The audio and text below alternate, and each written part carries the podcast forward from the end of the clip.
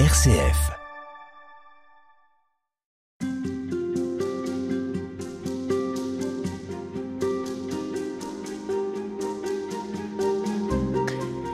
Réjouissez-vous, criez, dansez de joie, sonnez corps et cymbales triomphantes.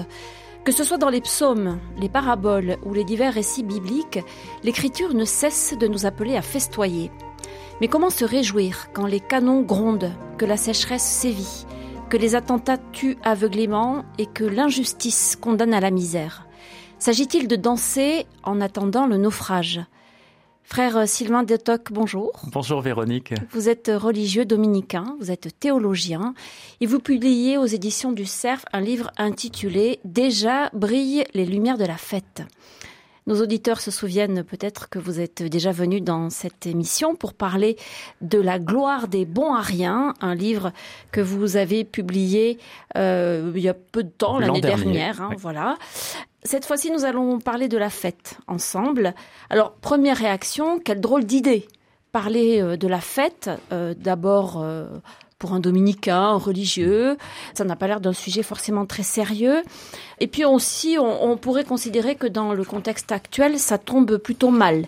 Est-ce que vous assumez le fait de parler fête en ce moment?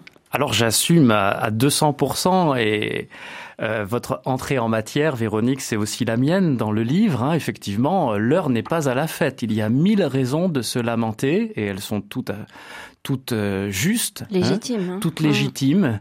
Et pourtant, chaque matin, quand je me lève, quand je descends à l'église euh, pour célébrer la liturgie des heures avec les frères de ma communauté, hein, comme d'ailleurs tous les, les, prêtres dans les presbytères, euh, les religieuses, les moines, les moniales, et peut-être aussi les laïcs qui maintenant célèbrent la liturgie des heures avec euh, leur livret de prière ou leur appli préféré, euh, bah, la première chose qu'on dit, c'est venez, crions de joie pour le Seigneur, par nos hymnes de fête, acclamons-le.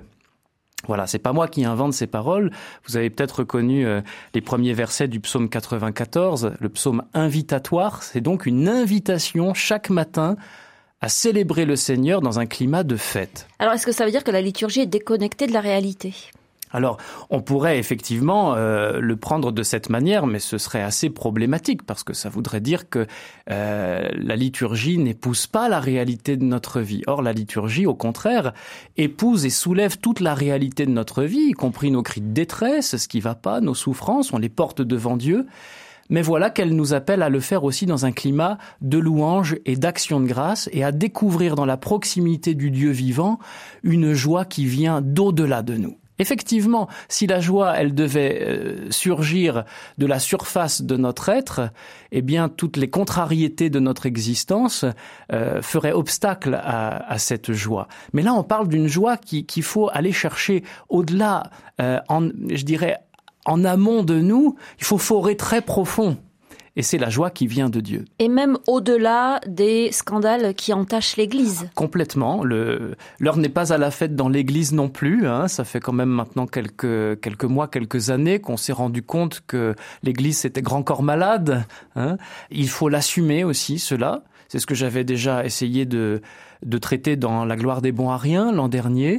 Mais une fois qu'on a découvert que notre patte humaine, elle est, elle est pétrie dans la main de Dieu et qu'elle est aimée de Dieu telle qu'elle est, eh bien, il faut aussi consentir à entrer dans la joie du Seigneur sans attendre d'être parfait, quoi, sans attendre qu'il y ait plus de problème. Si on attend qu'il y ait plus de problème et dans le monde et dans l'Église, on n'entrera jamais dans l'anticipation du royaume en réalité. Or, c'est de ça qu'il s'agit. Mais bien sûr, la liturgie, c'est anticiper la vie du monde à venir.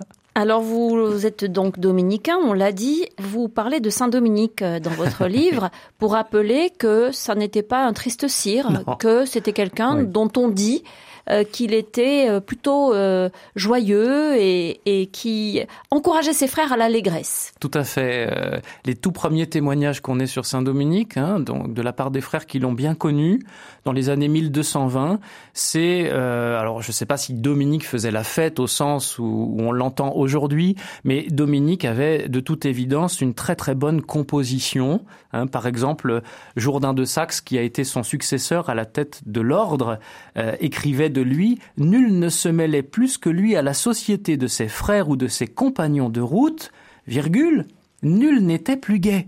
Hein, nul n'était plus joyeux que Dominique. Le même Dominique qui la nuit passe euh, la nuit à l'église, prie, crie vers Dieu, verse d'abondantes larmes sur euh, les pécheurs pour qu'ils soient sauvés. Eh bien, quand il les rencontre, euh, il fait pas la grimace. Il va rire avec eux et il va essayer de leur communiquer cette joie qu'il a, qu'il a puisée toute la nuit auprès du Christ en réalité. Et vous rendez également hommage euh, à notre frère mendiant, François d'Assise évidemment, dont on, on, dit aussi que c'était quelqu'un de joyeux et d'enlevé. Là, vous avez avec les franciscains et les dominicains, et puis il faudrait ajouter aussi les carmes, c'est l'esprit des mendiants au XIIIe siècle, une joie de vivre tout évangélique. Vous savez que François d'Assise, Chesterton l'appelait le jongleur de Dieu. Hein. le jongleur, en fait, c'est à mettre en, en, rapport avec les troubadours à la même époque. Hein, c'est ces amuseurs euh, qui vont d'un château à l'autre, d'un village à l'autre, et qui chantent, qui, qui dansent, qui, qui jonglent aussi avec... Euh, qui réjouissent les convives. Et qui réjouissent, qui donnent de la joie. Eh bien peut-être que notre vie chrétienne,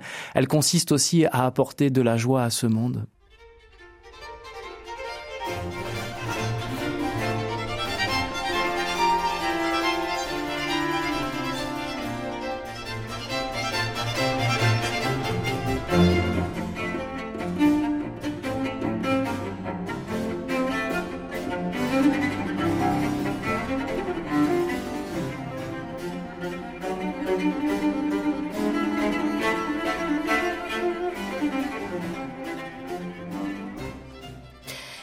Frère Sylvain de Toc, dans votre livre, évidemment, vous citez abondamment les Écritures, mais pas, seulement, vous avez aussi plein de références euh, en lien avec euh, notre culture contemporaine, et notamment, il y a une, sorte de fil rouge dans votre livre, c'est euh, l'image du Titanic et du film de James Cameron. Pourquoi? Alors en fait, le Titanic, au point de départ, c'est tout simplement une plaisanterie de théologiens qu'on peut tirer par exemple des écrits de Jacques Maritain quand il s'étonne que pour l'immense majorité des chrétiens, au fond, la vie chrétienne et la mort et l'au-delà, c'est comme il l'écrit un lac, un lac de perdition. Et donc on, on dérive de ce genre d'image ce que ce qu'on appelle la théologie du Titanic. C'est l'idée au fond que l'histoire terrestre c'est un immense naufrage. On va tous couler, tous mourir, tous être perdus. Et puis finalement, peut-être, peut-être quand même que le bon Dieu va en sauver quelques-uns aveuglément en jetant deux ou trois canaux de sauvetage à la mer. Et, l'orchestre joue. Et l'orchestre joue pendant ce temps-là. Pendant, le naufrage. oui, tout à fait. C'est ce que l'histoire, c'est ce que les, les, les, naufragés ont raconté. Hein. Mais donc, vous voyez, au point de départ, il y a cette théologie qui n'est pas saine, qui n'est pas l'enseignement de l'Église, qui ne l'a jamais été et qui n'est sûrement pas celui du magistère contemporain. Hein. La vie terrestre, c'est pas un immense naufrage. Bien sûr qu'il y a une dimension de naufrage biologique. On sait tous vers quoi vont nos corps mortels. Mais si naufrage il y a, c'est un baptême. Hein. c'est un naufrage baptismal. Nous sommes appelés à faire naufrage en Dieu, dans sa lumière. C'est-à-dire que de ces eaux, on en revient renouvelé? Je trouve que l'image de l'immersion mm. ici, euh, il faut il faut en profiter et la et la retourner parce que effectivement c'est ce que fait l'apôtre Pierre dans euh, la première épître de Saint Pierre quand il parle du déluge au temps de Noé, il dit bah c'était une figure du baptême en fait. Hein, donc même ces catastrophes-là peuvent devenir une occasion de rencontre avec le Dieu vivant, où on va pas euh, s'abîmer dans le néant, s'abîmer au sens de, de plonger dans l'abîme, mais s'abîmer, en tout cas les saints et les mystiques nous appellent à nous abîmer en Dieu, dans sa miséricorde, dans sa bonté, sa lumière. Alors le Titanic, c'est aussi euh, le faste, la démesure, c'est le luxe, la débauche, c'est la richesse euh, et c'est la fête. Et c'est la fête, mais pas forcément au bon sens du terme. Et effectivement, ce qui est très très frappant dans cette histoire, c'est qu'on sait que l'orchestre avait reçu l'ordre de jouer jusqu'au dernier moment, sans doute aussi pour éviter la panique. Et certains historiens disent mais si euh, euh, l'orchestre n'avait pas joué, euh, si les gens s'étaient davantage mobilisés pour quitter le, bateau plus vite, on aurait pu sauver un peu plus de monde sachant aussi qu'il y a eu des naufragés qui ont qui ont dit mais grâce à l'orchestre euh, ce moment qui était terrible a été quand même on a été soulagé aussi humainement psychologiquement. Donc on entend toutes sortes de choses. Non ce qui est vraiment emblématique et dangereux c'est plutôt l'idée que que l'être humain euh, veut faire l'autruche jusqu'au bout et s'abîmer se noyer dans dans les tourbillons de la fête jusque dans la mort en quelque sorte. Alors puisqu'il est question de la fête dans les écritures on imagine que c'est pas du tout la fête qu'on vient d'évoquer là avec le Titanic. De quelle fête est-ce qu'on parle? De quoi est-ce qu'il s'agit en quelques mots? Alors là, il faut faire un grand plongeon théologique dans le mystère de Dieu, parce qu'au fond, cette fête, c'est Dieu lui-même. C'est Dieu qui, dans sa vie divine, est communication, communion de connaissance et d'amour. C'est ce qu'on appelle le mystère de la Trinité. Dieu n'est pas tout seul en lui-même et de toute éternité, il y a de la vie en Dieu, il y a du tonus, du dynamisme, hein. il y a du courant en quelque sorte. Et c'est vrai que les, la Bible elle-même et puis ensuite les pères de l'Église vont parler de cette réalité très mystérieuse en utilisant des images auxquelles on ne s'attendrait pas pas forcément. Par exemple, la, Trinité comme une danse, ou euh, le mystère du Christ ressuscité qui entraîne dans, dans la danse l'humanité sauvée, ou l'Esprit Saint comme un maître de chœur, pas seulement le chœur, euh, l'orchestre symphonique, il y a aussi cette image-là, mais aussi le, celui qui dirige le chœur de danse dans l'Antiquité. On retrouve ces images-là chez un, un, certain nombre de pères de l'Église, me vient à l'esprit par exemple Saint Basile de Césarée au IVe siècle. Bon, vous savez, Basile, c'est un grand monsieur, c'est à lui qu'on doit la partie du credo sur l'Esprit Saint. Donc c'est quelqu'un de sérieux. Et pourtant, c'est lui qui va appeler l'Esprit Saint, euh, en quelque sorte, le maître de danse, celui qui fait danser la vie.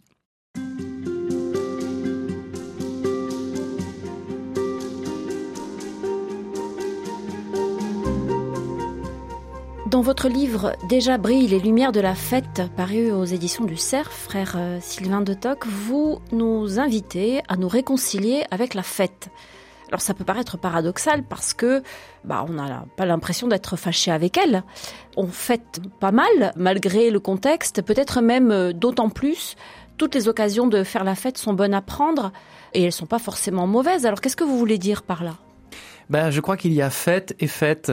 Il y a ce que j'appelle la fête contre-fête, en jouant sur les mots, quelque chose qui va contre la vraie fête, c'est-à-dire ces, ces fêtes où on risque de s'étourdir au point d'en oublier la véritable fête à laquelle on est appelé. En fait, euh, tout simplement, c'est l'histoire du péché qui est à l'arrière-plan. Hein.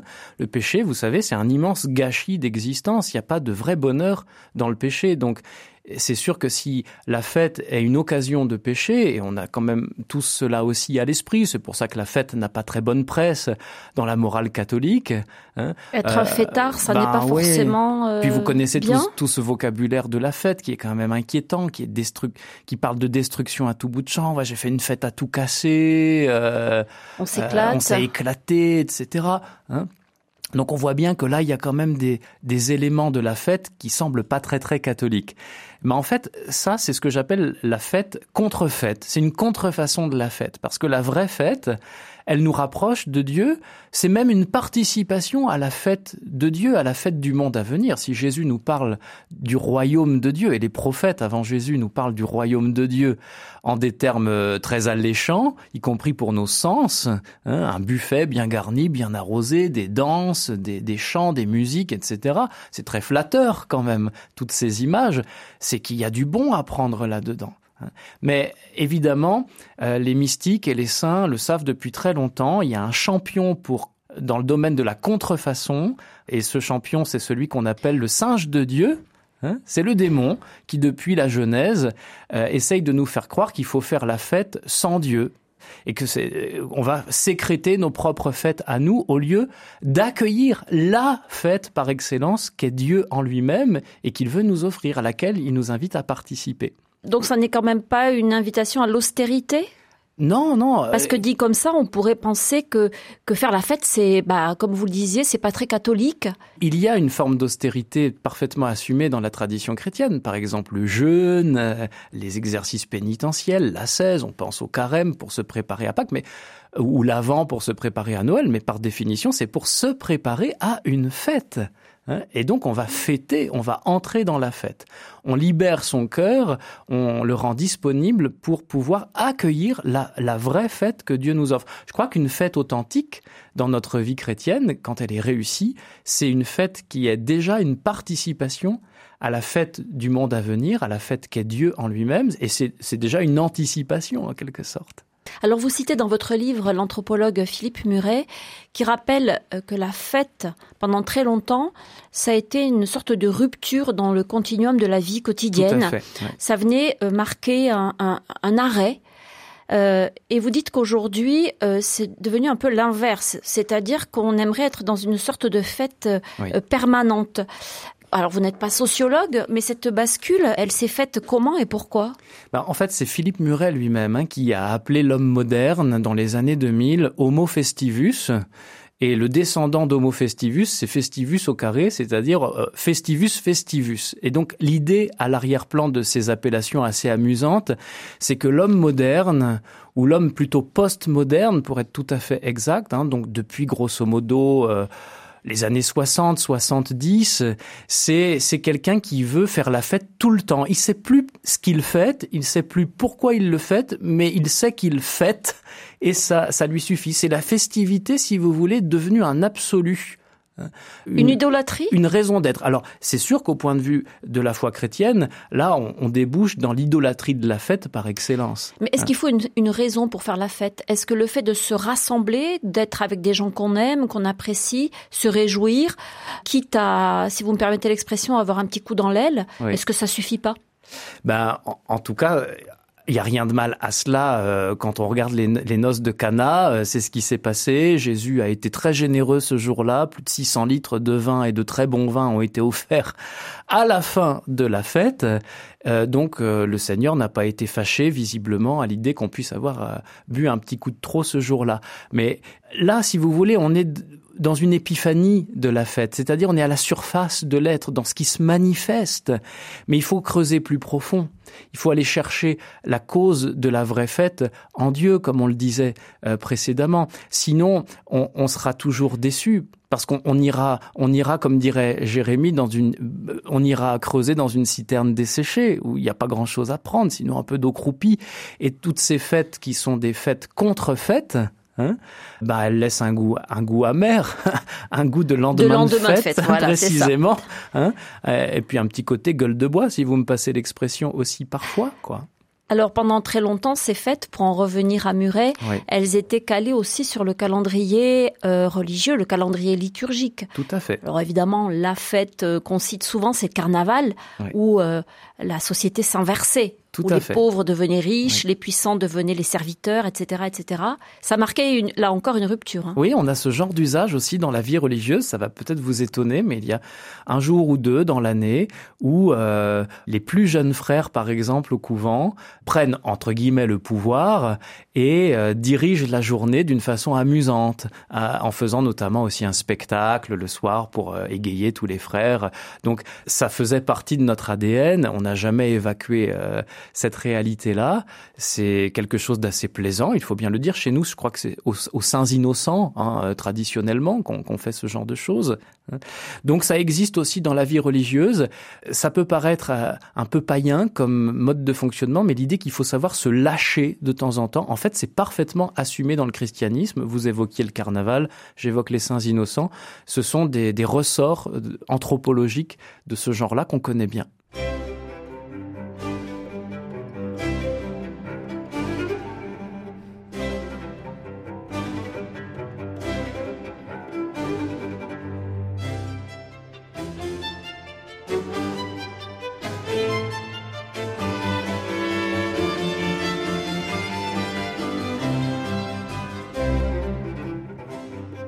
Après avoir cité l'anthropologue Philippe Muret, euh, dans votre livre, vous citez également euh, Freud très rapidement, le père de la psychanalyse, pour euh, dire que selon lui, la fête, bah, c'est un sacré de transgression.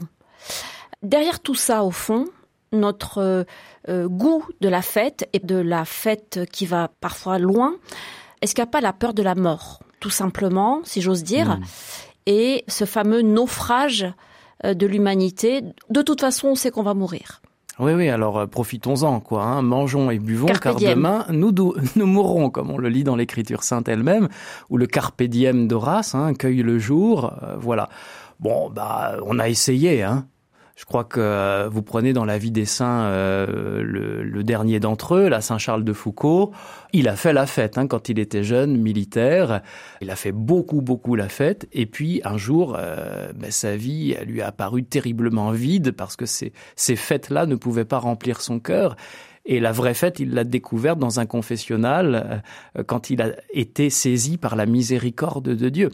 Et je crois que là, on touche du doigt aussi euh, quelque chose d'assez frappant qu'on pourrait peut-être vivre davantage dans les célébrations de la réconciliation c'est que euh, un chrétien qui découvre la miséricorde de Dieu sur lui-même, sur toute sa vie, même si c'est au dernier instant de sa vie, comme le bon larron, ben c'est quelqu'un qui entre dans la fête, dans la joie de son maître, et c'est ce que nous disent aussi les paraboles de la miséricorde dans le, chapitre 15 de Saint Luc. Mais alors ça, c'est pas donné à tout le monde. Non, c'est une grâce. En attendant, il faut vivre quand même avec le tragique de l'existence. Exactement. Avec la souffrance, avec la douleur, euh, parfois, avec la peur et puis essayer de faire en sorte que ce soit supportable. Là, on est vraiment entré dans le domaine surnaturel, Véronique. Hein. C'est une grâce, un don qui vient de Dieu. Cette joie extraordinaire, l'apôtre Paul nous le dit dans plusieurs de ses lettres, c'est un fruit de l'Esprit Saint. Être uni à Dieu nous rend profondément heureux. Alors c'est vrai que Là encore, à la surface de notre être, il peut y avoir toutes sortes de difficultés, de contrariétés, même plus qu'à la surface, je dirais, en profondeur, beaucoup, beaucoup de souffrance. Mais cette souffrance euh, naturelle ne doit pas prendre euh, le pas sur ce qu'il y a de plus profond en nous, de plus premier, qui est la vie avec Dieu, la vie d'union avec Dieu. Ce discours-là, en fait, c'est pas vraiment moi qui l'invente comme théologien. Je suis allé le, euh, le muscler auprès de, de Jacques Maritain, hein, dans un passage dont, dont je parle dans, dans, ce livre aussi, Jacques Maritain était effrayé par le manque d'espérance chrétienne devant la mort, et notamment à l'occasion des funérailles. Il disait, mais notre manière de célébrer les funérailles, c'est pas possible. Ça ne transpire pas notre foi et notre espérance en un Dieu qui nous accueille par-delà les misères de notre vie terrestre pour que nous nous nous plongions dans sa lumière éternelle. Hein. Et il disait, c'est comme si, à travers les siècles du christianisme, le pessimisme ambiant, naturel, c'est normal, ça, c'est la pente naturelle, je dirais, d'une humanité blessée qui va pas très bien. Eh bien, ce pessimisme avait fini par recouvrir, par prendre le pas sur la vie authentiquement surnaturelle que nous communique l'Esprit Saint. Donc la joie qui s'exprime dans la fête chrétienne, euh, c'est une joie qui est donnée par l'Esprit Saint. Et il faut qu'elle perce d'une manière ou d'une autre. Donc ça veut dire concrètement que la fête chrétienne, elle se fera en cohabitant aussi avec bien des misères de notre vie terrestre. Hein. On va pas attendre d'avoir évacué toutes ces misères pour commencer à faire la fête. Sinon, on ne fera jamais la fête.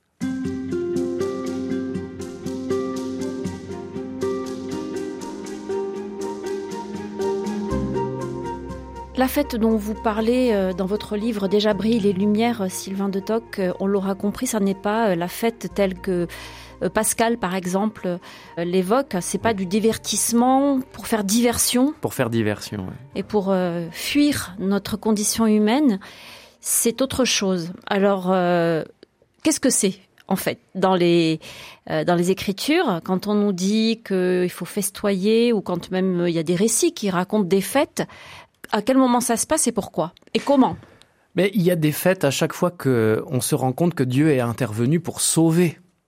On se réjouit de la présence et de l'action de Dieu au milieu de son peuple. Pensez par exemple à Moïse, Myriam, les Israélites, lorsqu'ils viennent d'échapper à Pharaon euh, et qu'ils ont traversé la mer Rouge à pied sec. Euh, c'est la victoire, ce sont les cris de joie. Myriam prend les cymbales et elle entraîne toutes les filles d'Israël dans la danse. La scène va se reproduire après avec Judith. Elle va se reproduire avec le roi David. Elle va se reproduire aussi euh, quelque part dans, dans le royaume de Dieu quand ce royaume nous est annoncé comme une fête à venir, une danse extraordinaire. Je pense à Fra Angelico qui représentait au XVe siècle les saints et les bienheureux euh, comme des, une ronde en train de se former pour entrer au paradis. Donc, euh, on se réjouit pas de rien. La fête, c'est pas une auto-sécrétion. Vous voyez ce que je veux dire, quoi. C'est pas de la barbe à papa. Ça, ça surgit pas de nulle part. C'est un don de Dieu qu'on accueille et qu'on laisse s'épanouir euh, la joie, c'est spirituel, mais la fête, c'est l'expression tout simplement corporelle de la joie, parce que nous ne sommes pas des anges. Donc nous manifestons ce bonheur d'exister, d'être sauvés, d'être rejoints par Dieu, aussi à travers toutes sortes de, réalités qui traversent les membres de nos corps. Et puis vous l'avez dit, euh, ne serait-ce qu'en citant euh, les noces de Cana, Jésus, pour en venir au Nouveau Testament, a participé à de nombreuses euh, fêtes. Il ne les fuyait pas, il ne s'excluait pas de ces réjouissances même si elles n'étaient peut-être pas forcément très euh, empreintes de, de religiosité quand Jésus euh, s'attable avec euh, des personnes pas très recommandables, les Zachée, les Lévi ou Matthieu, le publicain, les maris de Magdala, ça fait mauvais genre, on le critique et Jésus s'étonne parce que euh, voilà, Jean-Baptiste est venu, il a prêché la pénitence et la conversion et vous dites c'est un fou et le Christ, le fils de l'homme vient et prêche une invitation à se réjouir du salut de Dieu et vous dites c'est un ivrogne et un glouton. Hein sous les yeux le, verset que je cite en épigraphe au début de mon livre, Luc 7,32, Nous vous avons joué de la flûte et vous n'avez pas dansé. Hein. Ça rejoint un petit peu cette invitation à la fête par laquelle nous avions commencé cette série d'émissions hein, et que nous entendons chaque matin dans la liturgie des heures. Mais oui, Dieu nous invite à nous réjouir, à faire la fête avec lui parce que nous sommes réconciliés avec lui, comme à la fin de la parabole du Fils prodigue, par exemple. Nous sommes heureux d'être unis à lui, Dieu est heureux que nous soyons unis à lui, et la fête déborde, c'est lui qui la donne, c'est lui qui l'offre au fond. Alors il y a d'autres euh, exemples de fêtes, il y a des récits, il y a des paraboles notamment où il est question de fêtes. On a tous en tête euh, la fête qu'initie le père de l'enfant prodigue. Racontez-nous en quelques oui, mots. Ça, c'est la vraie fête, la fête par excellence, c'est celle avec laquelle il faut se réconcilier. Donc, on est dans le chapitre 15 de Saint Luc. Il y a trois paraboles. Celle qu'on connaît le plus, c'est la parabole dite du fils prodigue, qui s'achève par une fête extraordinaire. Hein. Les danses, les musiques, le festin. On a fait tuer le veau gras, donc l'animal de choix qu'on avait dans le bétail, pour célébrer la réconciliation, le retour de cet enfant qui s'était enfoncé dans son péché et qui revient faire la paix avec son père, même si au point de départ, il n'est pas forcément très très bien disposé. Souvent l'histoire de tous les pécheurs que nous sommes qui ne vont pas demander le pardon de Dieu en règle générale, d'abord parce que leur cœur est, brisé par la contrition, mais tout simplement parce qu'ils ont honte, ils sont pas fiers d'eux-mêmes, ils ont envie d'un peu de réconfort psychologique, spirituel. Eh ben c'est pas grave, Dieu nous accueille tels que nous sommes et cet accueil va justement faire s'épanouir la réconciliation avec lui. Eh bien, la réconciliation, ça se fait. Et c'est ce que disent aussi les deux petites paraboles du même chapitre 15 dans Saint Luc. Hein. Vous vous rappelez peut-être la parabole de, de la brebis perdue. Ben à la fin, quand le, le berger a enfin retrouvé sa brebis perdue, il la ramène sur ses épaules et qu'est-ce qu'il fait? Il fait la fête. Il appelle les amis, les collègues, les copains du quartier et il fait la fête pour célébrer cette brebis qu'il a retrouvée. Et puis la deuxième de ces trois paraboles, hein, si on les prend dans le sens euh, dans du le bon ordre, dans le bon ordre, c'est la drachme perdue, c'est-à-dire cette pièce de monnaie qu'une femme euh, qui faisait le ménage dans sa maison vient de retrouver. Elle est tellement heureuse d'avoir retrouvé cette pièce de monnaie qu'elle avait perdue qu'elle invite les amis, les copines euh, du quartier et elle fait la fête aussi. Elle s'en réjouit.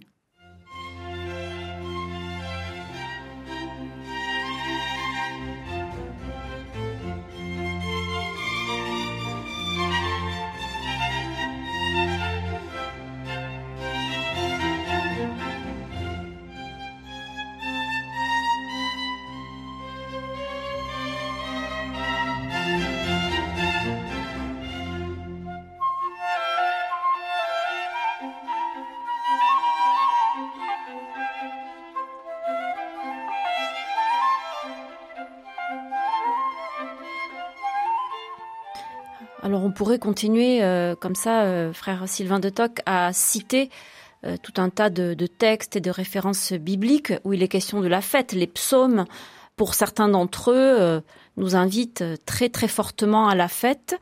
Et je pense à la liturgie, par exemple.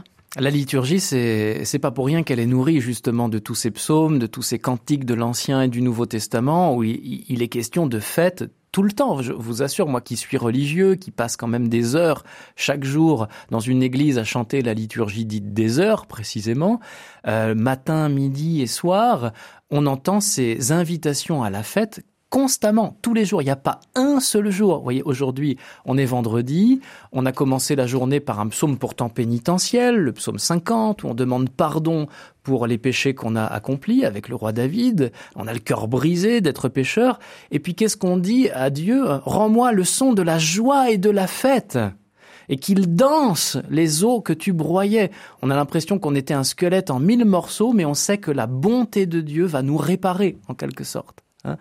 Dieu ne va pas nous laisser dans cet état, cette, sorte de coma spirituel qu'est le péché, mais il va nous en sortir, nous, nous éveiller, nous ressusciter, nous faire danser de joie. Et ça, on lit ça à tout bout de champ dans les psaumes. Alors la liturgie se nourrit copieusement de ces textes-là, c'est l'aspect liturgie de la parole, mais il y a aussi l'aspect très très concret dans la liturgie des sacrements. Et précisément, ce n'est pas pour rien que le plus grand sacrement de la vie chrétienne, c'est un repas. Et un repas de fête. Un repas, vous vous rappelez peut-être que quand le prêtre euh, qui préside l'assemblée vous invite à vous approcher de l'autel pour communier, hein, il présente le corps et le sang du Christ à l'assemblée et il dit heureux Heureux les invités au repas du Seigneur. Voici l'agneau de Dieu qui enlève les péchés du monde. Hein. Nous sommes heureux, bien heureux, parce que nous sommes invités à un repas de noces. Et c'est vrai que quand on distribue la communion, parfois on se dit que les personnes qui vont communier n'ont pas forcément à l'idée qu'elles viennent s'unir au Christ dans, quelque chose de nuptial, quelque chose de, formidablement festif qui est déjà la participation à sa Pâque. Alors on en reparlera parce que nos célébrations effectivement euh, sont pas toujours très euh, festives. C'est le moins qu'on puisse dire. Vous, à titre personnel, est-ce qu'il y a un, un passage des Écritures où il est question d'une fête euh, qui vous touche particulièrement, que, euh, auquel vous vous référez régulièrement Mais oui, vous avez cette euh, parabole des, invités aux noces où eh bien Dieu apprête un festin de noces pour son fils et il veut que la salle des noces soit remplie de convives. Et, comme les premiers qu'il a invités boudent, n'ont pas envie de venir faire la fête, vous voyez, c'est comme le fils aîné de la parabole du prodigue, il boude, il veut pas venir faire la fête. Hein. eh bien, euh, Dieu prend acte de cela et envoie ses serviteurs inviter le monde entier. Et j'aime beaucoup ce verset, euh, les bons comme les méchants. Tous sont invités à entrer dans la fête que Dieu offre. Hein. Qui sont les méchants? Ben, au fond, les méchants, euh, il y, en a un, par exemple, qui va sortir du lot à la fin de cette parabole parce qu'il ne porte pas la tunique appropriée à cette fête, à ces noces. Hein. Quelque part, c'est toujours dangereux dans une parabole de dire euh, ce personnage-là représente euh, telle personne ou telle autre. En fait, il nous représente tous, plus ou moins. Hein. Nous sommes tous à la fois bons et méchants. Exactement. Dans, dans les paraboles, on se reflète dans tous les personnages, d'une certaine manière. Hein. Mais ce qu'on sait, c'est que là encore, c'est l'immense ambition du royaume de Dieu dans les Écritures et aussi dans la vie de l'Église, dans sa prédication. On parlait du, naufrage du Titanic et du fait qu'on va essayer d'en repêcher deux ou trois. Ben non, non. L'évangélisation, c'est pas Moby Dick, hein, le, roman d'Herman Melville où on va essayer de pêcher un gros poisson, là, une grosse baleine à ramener euh, euh, sur la berge. Non, les filets dans l'Évangile, on les jette aux quatre coins du monde. L'Église, elle prêche pour le monde entier parce qu'elle veut que tous les hommes soient sauvés.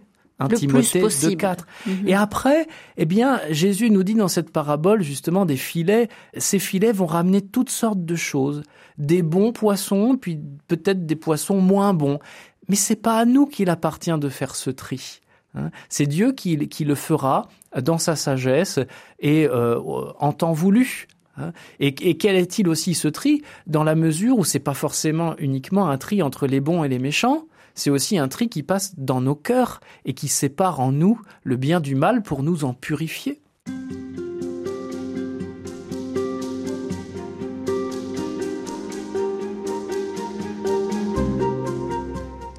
Frère Sylvain de Toc, nous parlons de la fête avec vous dans ces haltes spirituelles. Mais je me dis que si des, étudiants, par exemple, tombent par hasard sur cette émission, ils vont peut-être se demander euh, quel langage on leur parle là. Euh, en quoi est-ce que ça les concerne? Qu'est-ce qu'on peut leur dire à ces jeunes qui souvent euh, commencent à faire la fête le jeudi soir hein, C'est bien connu, le jeudi soir c'est là les soirées euh, festives quand on, est en école de commerce ou, ou dans n'importe quel autre type d'études. Bon, D'abord, moi comme aumônier d'étudiants à Toulouse, je crois pouvoir dire que les, les jeunes étudiants catholiques fervents qui vont à la messe peut-être même le jeudi soir, peuvent aussi aller faire la fête ensuite, ça ne pose pas de problème. Il y a toute une école aussi de sagesse derrière tout cela. Il faut apprendre à se connaître, apprendre à, à savoir où sont ses limites. Mais c'est sûrement pas une bonne idée de priver ces jeunes gens de l'art de s'amuser. Euh, d'ailleurs, dans la vie des saints, euh, il n'est pas question de cela non plus. Il y a des saints sans doute plus joyeux euh, que d'autres. Hein. Je pense à, Saint Philippe Néri, qui dont les pitreries sont assez connues, hein, qui ne lésinait pas sur les grimaces, les sauts en tout genre, entre autres choses pour échapper à une vie spirituelle très très intense qui le faisait tomber dans des états mystiques, d'extase ou autres. Ça c'est assez bien documenté. Et donc quand, quand Philippe Néri, euh, au XVIe siècle, traversait les rues de Rome ou de Florence, il disait aux, jeunes qui voyaient, amusez-vous bien les enfants, amusez-vous bien, mais n'offensez pas le bon Dieu. Donc, il est possible de bien s'amuser, je dirais même avec les jeunes, euh, de bien s'éclater euh, sans offenser le bon Dieu. Euh, on a peut-être tous à l'esprit ces remarques faites par des, de jeunes saints. alors, c'est quelque chose qu'on attribue à, Saint Dominique Savio, mais les jésuites nous disent que ça concernait leur, leur champion de, de la sainteté, de la jeunesse, c'est-à-dire Saint Louis de Gonzague, aussi au XVIe siècle, qui, qui est mort après avoir euh, porté sur ses épaules euh, un malade de la peste. Eh bien, euh, quelques quelques temps auparavant, ce jeune homme qui était adolescent, on lui dit ben voilà, imagine que tu vas mourir dans quelques minutes. Là, il est en train de jouer avec ses camarades. On dit que c'est une partie de balle aux prisonniers, et on lui dit mais tu te rends compte là si on te dit tu vas mourir tout de suite, qu'est-ce que tu fais? On s'attendait à ce qu'ils disent ben moi je, je, vais à l'église, je vais prier à genoux devant le Saint Sacrement, ou je prends mon chapelet, ou, ou je vais me confesser immédiatement. Et euh, le jeune Louis de répondre, je continue à jouer. Je continue à jouer. Alors moi j'ai envie de dire, avec cette audace des jeunes saints qui savent ce que c'est que l'amitié de Dieu, euh, bah, continuez à faire la fête. Mais peut-être qu'il y a un art chrétien de faire la fête, de, de s'amuser en, en mettant aussi Dieu dans la partie. Qu'est-ce que ça voudrait dire offenser Dieu? Amusez-vous, mais n'offensez pas le bon Dieu ah, Alors tout simplement, euh, c'est l'idée que la, fête peut être une occasion de péché. Hein euh, vous avez un exemple très fameux de, de, cela dans la vie du curé d'Ars. Hein. Le curé d'Ars euh, voulait interdire les danses dans son, dans son village. Hein, parce qu'il n'était pas naïf, il voyait bien le côté parade nuptial euh, qu'à la danse. Hein. Euh, il y a des danses qui se terminent pas bien, si, si vous voyez ce que je veux dire. Euh, et au 19e siècle, à l'époque du curé d'Ars, ce qui se termine pas bien, c'est aussi parce que quand une jeune fille tombe enceinte et qu'elle se fait abandonner et qu'elle doit assumer ce, cette réalité-là toute seule, c'est quand même extrêmement douloureux. Hein. Donc je pense que Saint Jean-Marie Vianney, par exemple, voulait éviter à tout prix ce genre d'incident. Et puis évidemment, il y a aussi toute la coloration du péché en la matière, euh, très présente dans l'imaginaire euh, collectif euh, catholique. Hein. Mais il y a derrière cette coloration, il y a des malheurs réels, concrets, qu'on voudrait éviter aux jeunes gens. Mais alors ça peut paraître irrecevable aujourd'hui, ce genre de discours, euh, et très moralisateur.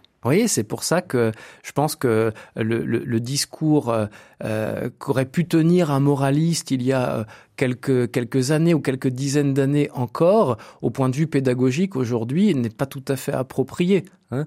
Euh, à moins de devenir euh, ermite et de se couper de toute la réalité euh, dans laquelle les jeunes gens sont immergés aujourd'hui, euh, il n'y a pas d'autre solution que, que d'être un chrétien dans le monde un chrétien immergé, hein, ou alors vous allez vivre euh, en forêt de chartreuse euh, ou sur une île déserte avec Robinson Crusoe, mais c'est pas c'est pas réaliste ça. Donc le, le réalisme euh, spirituel va consister à apprivoiser aussi la réalité de notre vie terrestre.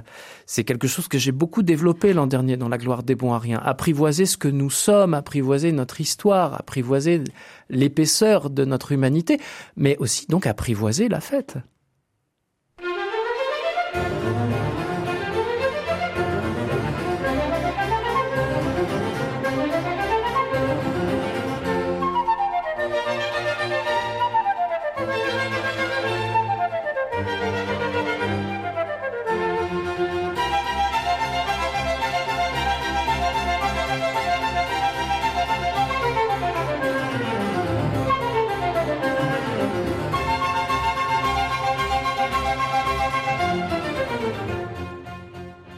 Apprivoiser la fête, se réconcilier avec elle, revenons à, ces termes.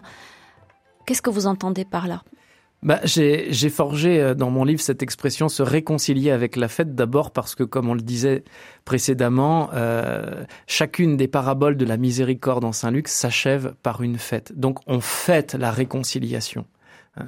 Ça, c'est quelque chose que je trouve un peu dommage euh, dans les, les, célébrations du pardon, les célébrations de la réconciliation de nos communautés. On pourrait accentuer davantage ce côté festif. On est réconcilié avec Dieu, eh bien, on le manifeste. On le laisse déborder dans de la convivialité, dans une joie de vivre, un moment heureux, festif qu'on va partager ensemble. Donc ça, c'est fêter la réconciliation.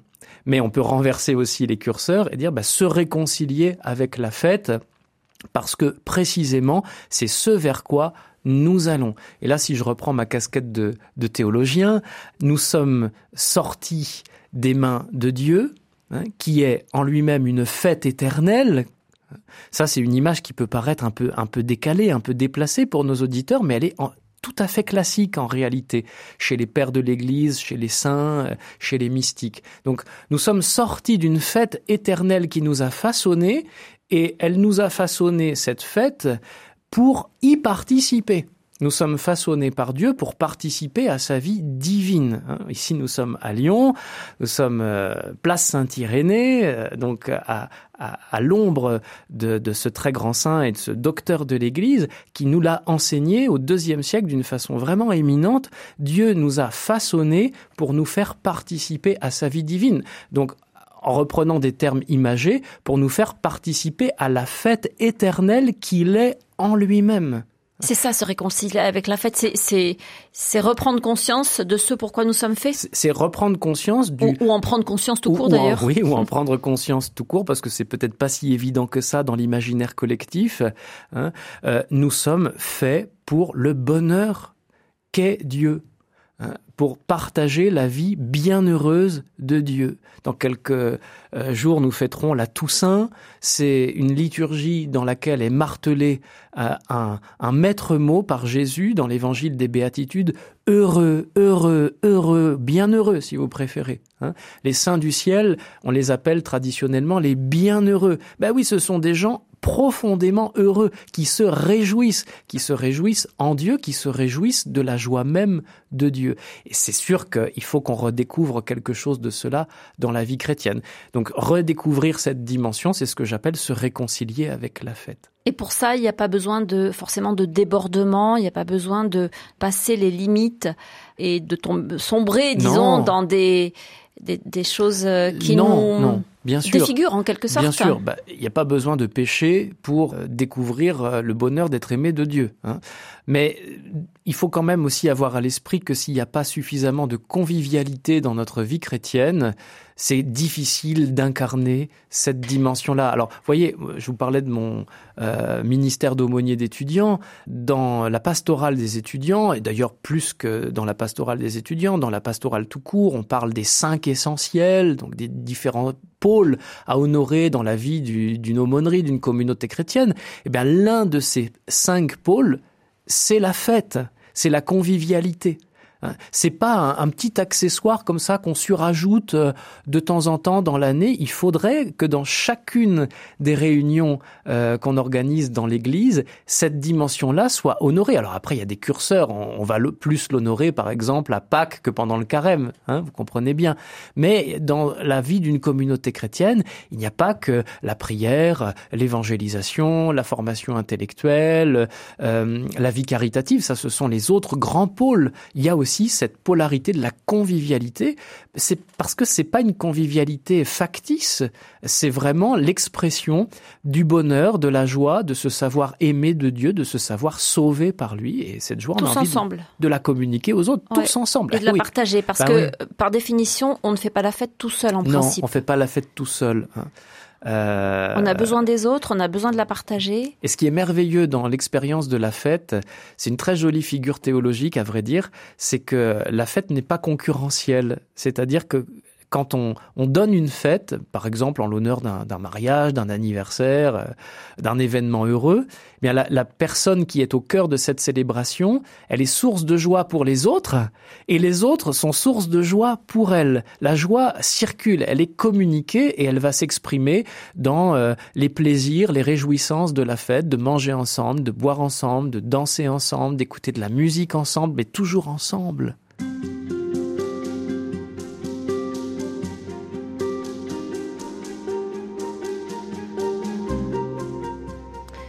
Frère Sylvain de Toc, il faut être honnête, euh, certaines des célébrations, euh, certaines notamment des messes dominicales, euh, ne transpirent pas la joie de vivre et la fête.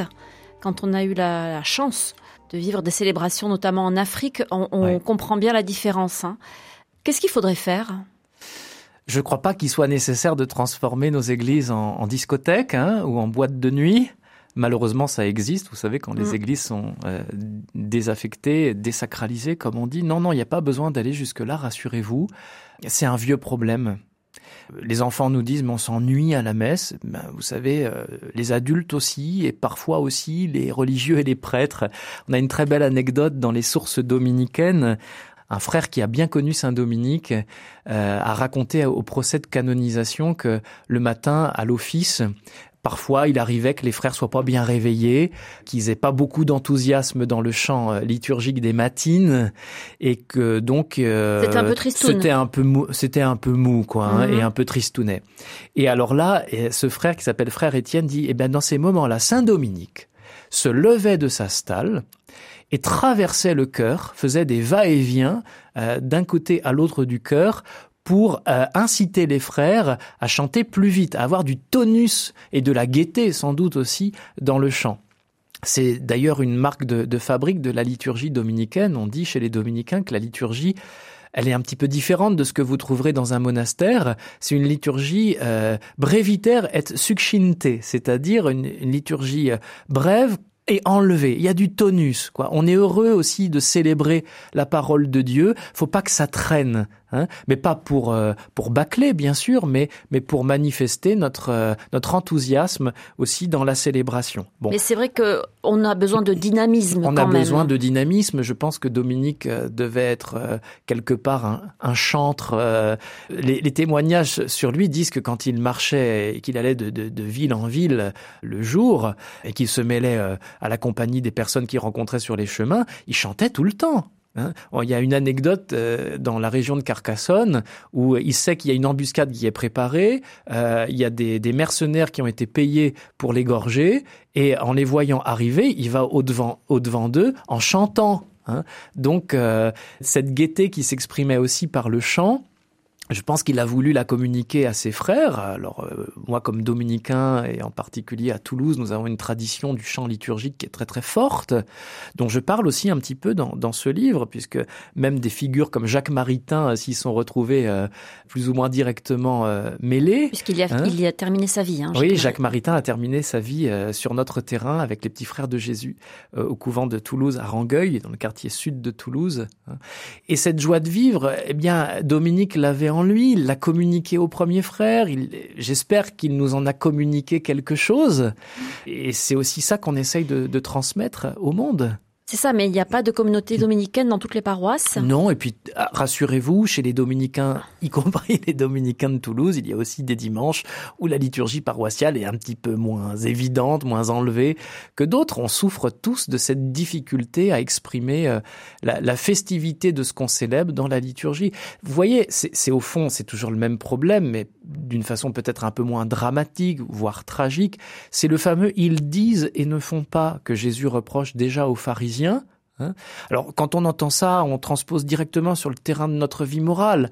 Euh, on se dit bah oui, c'est navrant, c'est contre-témoignage qu'il y a dans la vie de l'Église quand les, les prédicateurs, par exemple, euh, disent de faire quelque chose et eux-mêmes ne le font pas. Bah ça colle pas, c'est pas crédible. C'est hein. incohérent. Mais quand on entend ça, à aucun moment on se dit bah oui, dans la liturgie, on parle de la fête à tout bout de champ et bah, ma foi, la fête, on ne la fait pas tant que ça. Et on a des phases de carême. Oui, parfois. Oui, oui, oui. Alors, euh, vous savez, hein, c'est la, la, fameuse boutade. Nietzsche disait que si il avait rencontré des gueules de ressuscités dans la communauté chrétienne, il se serait converti au christianisme. Bon, je crois que ça devait bien l'arranger, mais visiblement, il n'a croisé que des mines de déterrés hein, et pas des mines de ressuscités. Bon, après, voilà, on est ce qu'on est avec euh, l'histoire qu'on porte et on va pas euh, non plus se contorsionner dans tous les sens pour faire croire qu'on est heureux quand on ne l'est pas. Et c'est là, à mon avis, que la communauté a un rôle immense à jouer, parce que c'est elle qui peut aussi porter la joie, qui peut faire fleurir la joie, la faire fructifier, l'exprimer dans une forme de festivité pour des personnes qui n'en ont pas la force, qui n'y sont pas immédiatement disposées.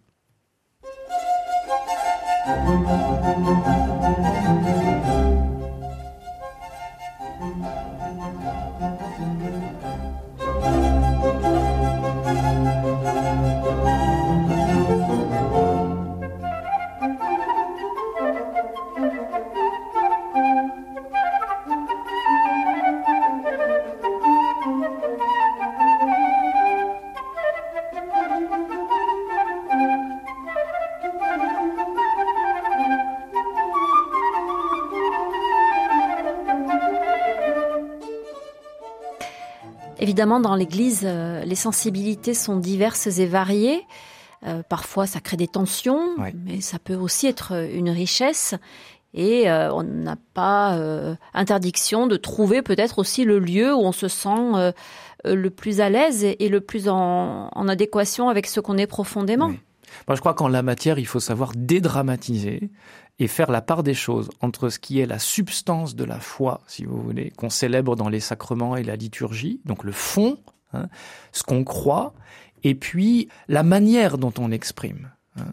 Euh, le théologien dirait les accidents, la dimension accidentelle de cette expression. La, la substance de la foi, c'est quand même la célébration de la résurrection du Seigneur chaque dimanche qui illumine notre semaine. Hein. Et puis après, la manière dont on va célébrer cette fête de la résurrection, elle répondra aussi à des sensibilités, des goûts différents, bah de même qu'il y a euh, sur la planète des, des personnes qui, qui, préfèrent tel ou tel type de régime alimentaire.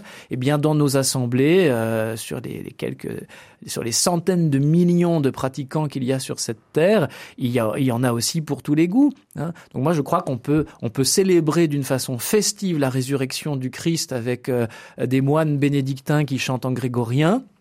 Et on peut aussi célébrer la résurrection du Christ d'une façon très festive avec un groupe de, de pop louanges, un petit clin d'œil à nos amis de Glorious ici à, Lyon, ou avec euh, euh, le répertoire du, renouveau charismatique ou, de telle communauté en particulier.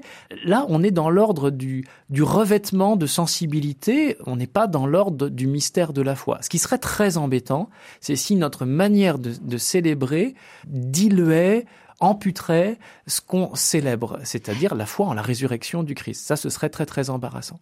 Est-ce que la forme, en admettant qu'on se réconcilie avec la fête, frère Sylvain de Toc, pourrait devenir euh, indécente pour des personnes, encore une fois, euh, qui n'ont pas le cœur à la fête? Oui, je crois que euh, il faut savoir euh, soulever aussi ce, cette difficulté. Il y aurait une indécence à faire la fête n'importe comment, n'importe où, n'importe quand, à côté de personnes qui sont dans une profonde souffrance. Hein. Ça, je crois qu'il faut l'avoir à l'esprit.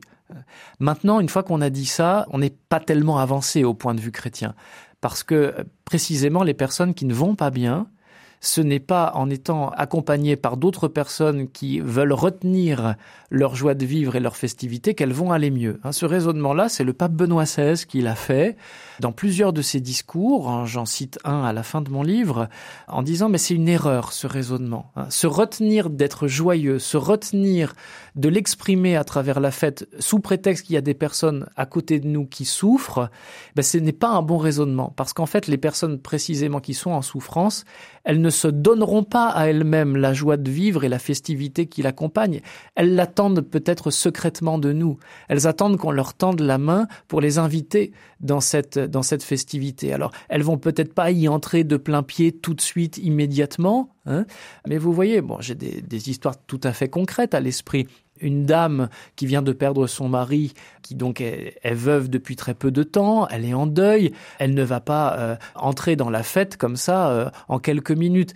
Mais si on la laisse de côté parce que on trouve indécent de l'inviter à une célébration heureuse ou joyeuse, ça va pas non plus l'aider. Hein. Donc il faut aussi consentir à accueillir dans nos réjouissances des personnes qui restent un peu apparemment sur la touche, mais qui quelque part sont déjà touchées et peut-être même déjà très heureuses euh, qu'on leur ait proposé de venir se réchauffer un petit peu à la joie de vivre que, que le Seigneur nous donne à nous. Pour conclure ces entretiens, euh, frère Sylvain de Toc, euh, vous nous l'avez dit à plusieurs reprises, on, est fait pour être heureux, on est fait pour le bonheur. Ce bonheur, si vous deviez résumer en quelques mots, qu'est-ce que c'est? Il vient d'où et il nous conduit où? Ce bonheur, c'est c'est l'accomplissement de notre être. C'est la floraison, l'épanouissement de ce que nous sommes. On n'en a pas vraiment idée. Là, on est plutôt dans un stade, si vous voulez, vous me pardonnerez l'image, elle est pas très, elle est pas très glamour, euh, c'est le cas de le dire. Hein, c'est un peu le, bulbe, la racine en terre. Dans notre vie terrestre, on n'a pas vraiment idée de ce que va être la merveilleuse fleur, la merveilleuse plante qui peut jaillir de ce que nous sommes. Et pourtant, c'est la même réalité. Vous voyez, le bulbe de la jacinthe que vous mettez en terre là ces jours-ci, dans le froid et, la gadoue, eh bien, euh, au printemps prochain, va fleurir merveilleusement dans la lumière du soleil, si tout va bien. Hein. eh bien, c'est ça aussi qui est en jeu. Hein. L'épanouissement, la manifestation. La fête, c'est la manifestation du bonheur et de la joie. Donc l'épanouissement de ce que nous sommes dans la vie avec Dieu. Et la préfiguration de ce que ce sera et nous en goûtons déjà quelque chose. C'est le secret d'une fête réussie dans notre vie terrestre, c'est que ces fêtes-là soient une anticipation et une participation à la fête du monde à venir. Merci beaucoup, frère Sylvain de Toc, de nous avoir accompagnés dans ces réflexions. Je rappelle que vous êtes l'auteur d'un livre paru aux éditions du Cerf qui s'intitule Déjà brillent les lumières de la fête. Je rappelle également que vous êtes dominicain et que vous êtes théologien. Encore un grand merci à vous. Merci. Et merci à Louis-Martin Fermont qui a assuré la technique de cette émission.